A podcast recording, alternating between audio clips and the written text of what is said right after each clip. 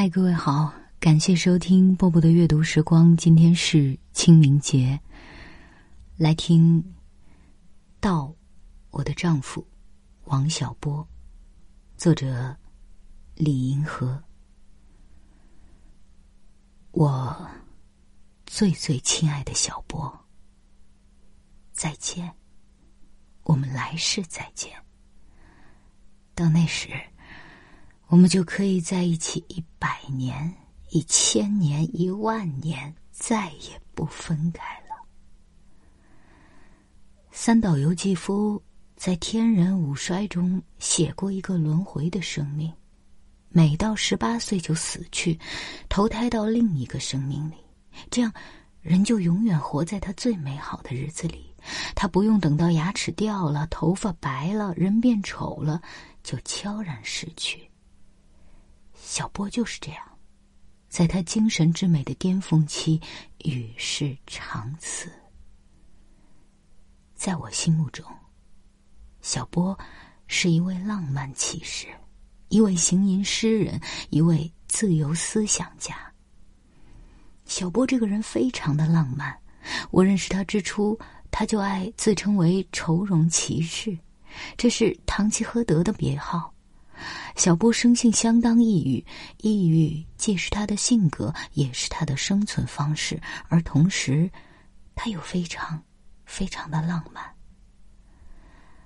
我是在一九七七年初与他相识的，在见到他这个人之前，先从朋友那儿看到了他手写的小说，小说写在一个很大的本子上，那时他的文笔还很稚嫩。但是，一种掩不住的才气已经跳动在字里行间。我当时一读之下，就有一种心弦被波动的感觉，心想：这个人和我早晚会有点什么关系。我想，这就是中国人所说的缘分吧。我第一次和他单独见面是在《光明日报》社，那时我大学刚毕业，在那儿当个小编辑。我们聊了没多久，他突然问：“你有朋友没有？”我当时正好没朋友，就如实相告。他单刀直入的问了一句：“你看我怎么样？”我当时的震惊和意外可想而知。他就是这么浪漫、率情、率性。后来我们就开始通信和交往。他把情书写在五线谱上，他的第一句话是这样写的。做梦也想不到我会把信写在五线谱上吧？五线谱是偶然来的，你也是偶然来的。不过，我给你的信值得写五线谱里呢。但愿我和你是一支唱不完的歌。我不相信世界上有任何一个女人能够抵挡如此的诗意，如此的纯情。被爱。已经是一个女人最大的幸福，而这种幸福与得到一种浪漫的骑士之爱相比，又逊色许多。我们俩都不是什么美男美女，可是心灵和智力上有种难以言传的吸引力。我起初怀疑，一对不美的人的恋爱能是美的吗？后来的事实证明，两颗相爱的心在一起可以是美的。我们爱的那么深。他说过的一些话，我总是忘不了。比如他说：“我和你就好像两个小孩子围着一个神秘的果酱罐，一点一点的尝它，看看里面有多少甜。”这形象的天真无邪和纯真诗意，令我感动不已。再如，他有一次说：“我发现有的人是无价之宝。”他这个无价之宝。让我感动极了。这不是一般的甜言蜜语。如果一个男人真的把你看作是无价之宝，你能不爱他吗？我有时常常自问：我究竟有何德何能，上帝会给我小波这样一件美好的礼物呢？去年十月十日，我去英国。在机场临分别时，我们虽然不敢太放肆，在公众场合接吻，但他用劲搂了我肩膀一下作为道别，那种真情流露是世间任何事都不可比拟的。我万万没有想到，这一别竟是永别。没想到，这就是他给我留下的最后一个背影。小波虽然不写诗，只写小说随笔，但是他喜欢把自己称为诗人，行吟诗人。其实他喜欢韵律。有学过诗的人说，他的小说你仔细看，好多地方有韵。我记忆中，小波的小说中唯一写过的一行诗，是在《三十而立》里：“走在寂静里，走在天上，而阴茎倒挂下来。”我认为写的很不错。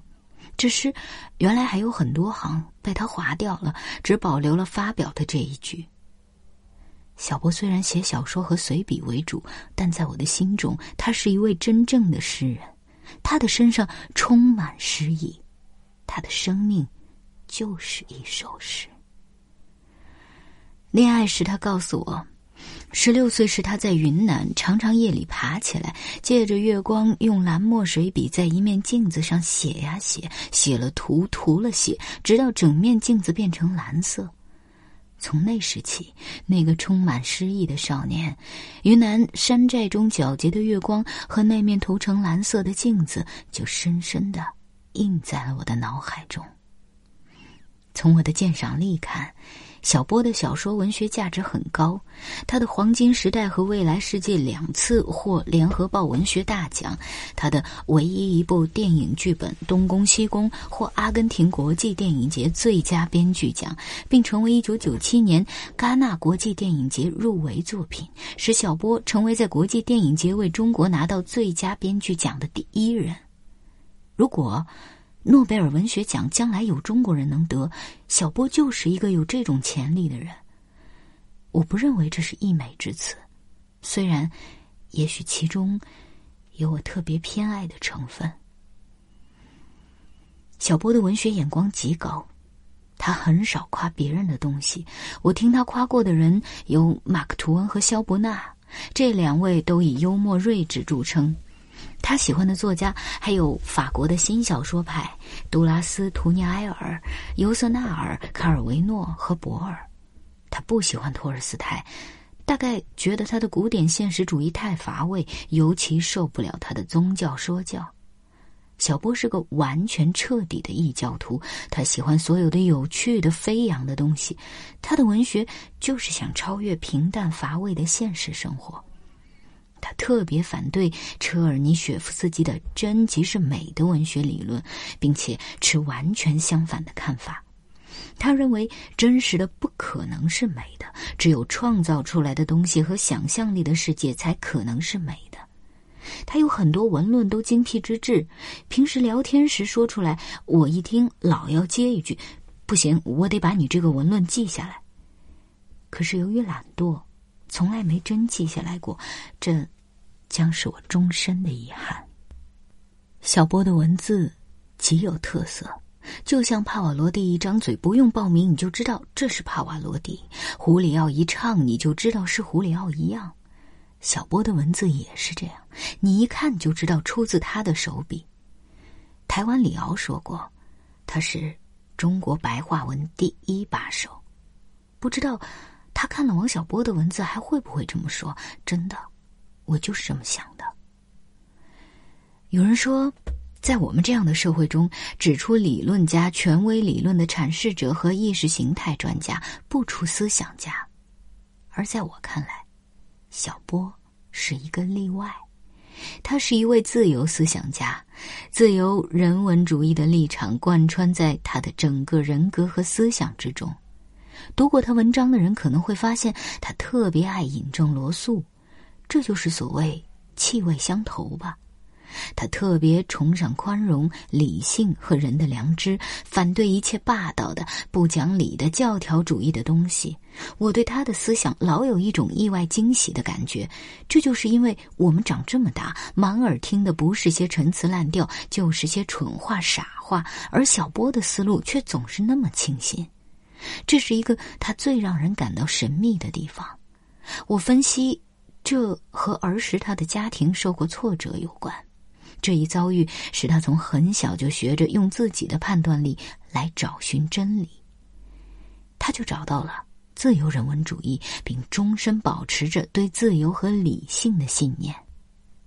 小波在一篇小说里说：“人就像一本书，你要挑一本好看的书来看。”我觉得我生命中最大的收获和幸运就是，我挑了小波这本书来看。我从一九七七年认识他，至一九九七年与他永别。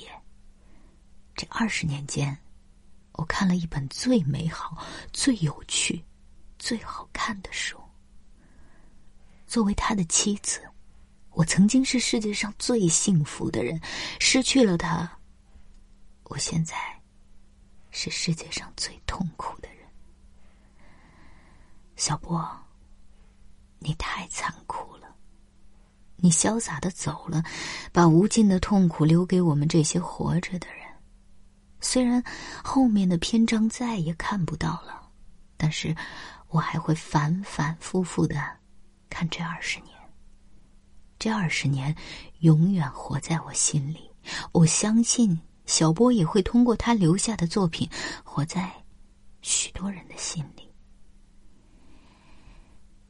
樱花虽然凋谢了，但它毕竟灿烂的盛开过。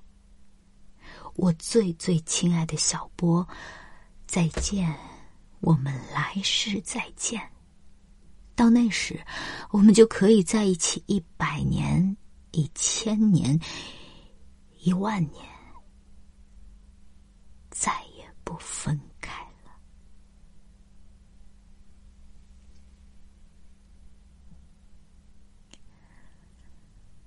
清明一到年，我是波波，在厦门跟各位说。